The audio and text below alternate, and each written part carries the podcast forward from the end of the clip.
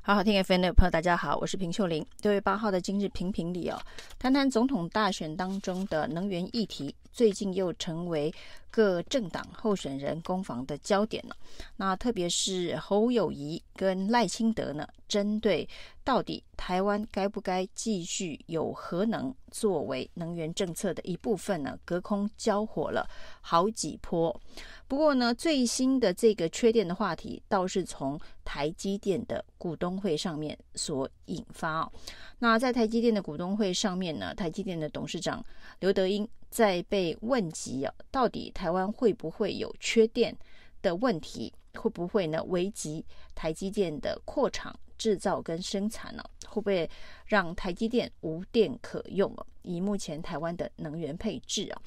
那至于刘德英的说法，当然是对于台湾的这一个能源配置当中绿电的进度远远的落后感到忧心哦。因为对于台积电来讲啊，它这个呃社会企业责任以及在全球行销的需求当中是必须要使用绿电的。但是台湾的绿电呢，虽然二零二五民进党非核家园的能源配置当中规划是要有二十趴的绿电，但是到目前为止完成度只有八点六趴。那对于台积电来讲，这样子的一个比例的绿电到底够不够用？那刘德英当然嫌台湾的进度慢，但是也说呢，他会全力的支持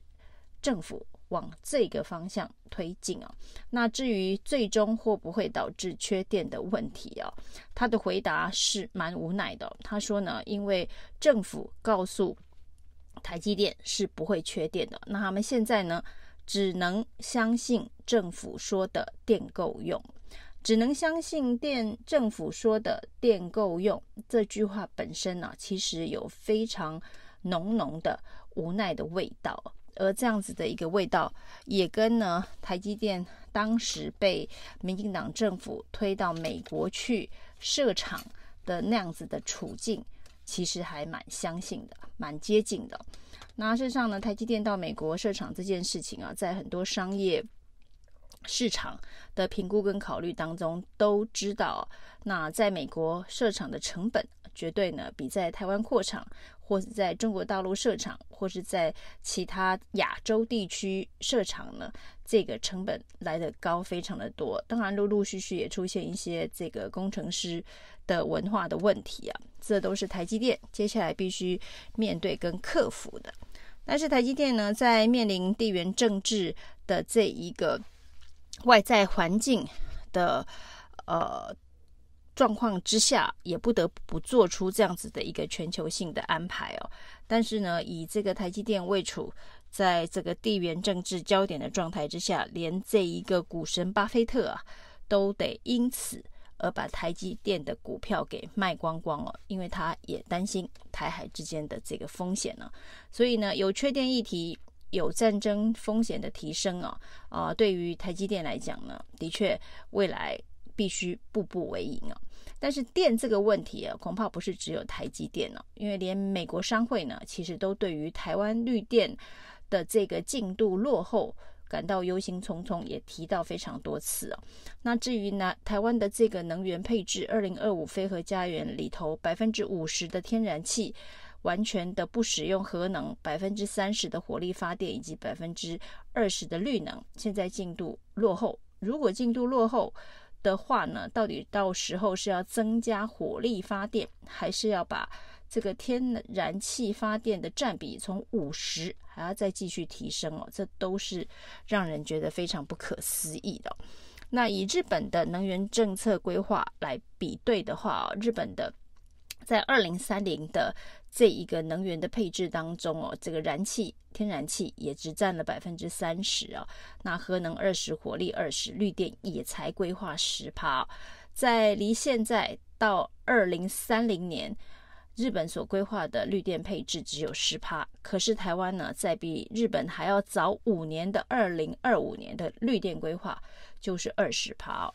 难怪大家会对于这样子的一个目标的设定会打上非常大的一个问号，也只能相信政府说的电够用，也只能相信政府说的到时候的绿电会有二十趴的占比啊。那能源政策的隔空交火，当然是在侯友宜说出哦，核能。是台湾能源的选项，那至少在侯友谊的政见当中是选项。那在赖清德的政见当中呢，因为非核家园的关系哦，所以核能不是选项。那只是二零二五民进党所规划的这一套核能不是选项的能源政策，目前看起来哦是岌岌可危啊。那所以呢，最终赖清德所说的，万一台湾面对封锁这么高比例的这个天然气发电，恐怕呢这个发电的原料会发生问题啊。于是呢，他提出了一个叫做核能当成紧急备用的这样子的一个概念呢，又引发更大的争议啊。当把所有的核电厂除役之后，到底要如何紧急备用？一旦台湾被封锁之后，那这个紧急备用的先决条件是开启核能机组是需要有燃料棒的启动。那现在民进党政府把所有的燃料棒通通都送到海外去了，在国内没有任何可用的燃料棒，可是又要紧急的呃启动核能，这公根本就是一个矛盾的说法。难道台湾已经面临封锁了，燃料棒却可以呃突破封锁？运到台湾的核电厂来进行紧急备用的发电嘛？所以呢，这显然只是一个呃障眼法，要告诉大家说，这个台湾即便面临了被封锁的风险的时候，仍然不会缺电哦。那只好又套句这个刘德英所说的，只能相信政府说到时候核能能够紧急备用的启用，也只能相信啊，因为他现在。坚持是这样子的一个规划。那除了这一个核能议题之外，能源政策当中还有所谓的火力发电，也就是减碳的相关的议题哦。那核能是选项，当然是可以减缓台湾对于这一个减减碳呃标准能不能够达标的一个压力啊。那当核能不是选项的时候，在民进党的配置当中，火力发电包含了天然气加上煤炭的这个发电的比例。将近百分之八十，这恐怕还会更高的原因是因为百分之二十绿电的这个配比是做不到的，所以呢，火力发电恐怕占的这个数字还要超过百分之八十哦。那虽然天然气发电的排碳量比较少，那基本上还是属于火力发电的一种，仍然是有一定程度的排碳量，所以要达成减碳的目标。呃，相对上，一方面呢是呃全球的这个经济呃的标准当中哦，对于这个碳税呃的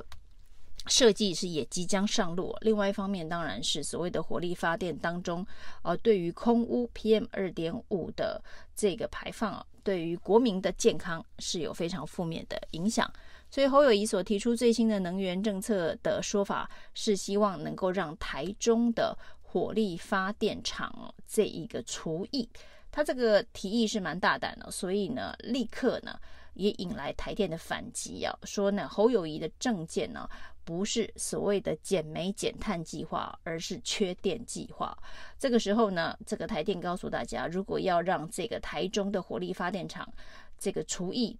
的话呢，降低台中的空污，这样的做法的话呢，就会造成台中的缺电了。那也就是说呢，这个发电的方式不是能源配置的最重要的考虑哦，而是这个发电的地点啊。所以呢，这个能源政策当中呢，有非常多呃说不清楚、讲不明白，就是为了要帮非核家园量身定做的。政治意识形态所主导。那在台湾的这个能源配置当中啊，减碳以及呢这一个呃能够呃达到不缺电的这个目的，应该是两个最重要、最优先的考虑哦，而不是呢呃意识形态先排除核能再说，其他的再来加加减减、修修补补以达成目标。现在连台中的火力发电厂。除役火力发电厂除役，当然，呃，就是往减碳以及降低空污的方向去努力哦。那提出这样子的一个努力方案，居然被打脸，那这样就会造成缺电了。那把核能的发电量降到零，难道不就也是一个缺电方案吗？那对于这个能源政策，当然未来绝对是赖清德在选举当中会遇到一个非常重大的罩门，因为这个关乎的是呃台湾的经济发展呢。因为当台积电都很担心没有电的时候，只能相信政府说电够用，而不是非常有底气的告诉大家哦，绝对不会缺电。那另外一方面呢，就是呢空污的问题啊，在这样子的一个能源配置之下，是不是会越来越严重啊？那甚至呢，呃，在缺电的议题可能会从产业引发到民生用电的不稳定，这都会是对于整个呃民众对于未来台湾的一个经济发展一个非常大的一个疑虑哦。所以除了这一个。目前各政党正在用力的清洗的所谓的性平议题之外，能源政策即将会是下一个总统大选当中最重要的辩论议题啊！以上今天评评理，谢谢收听。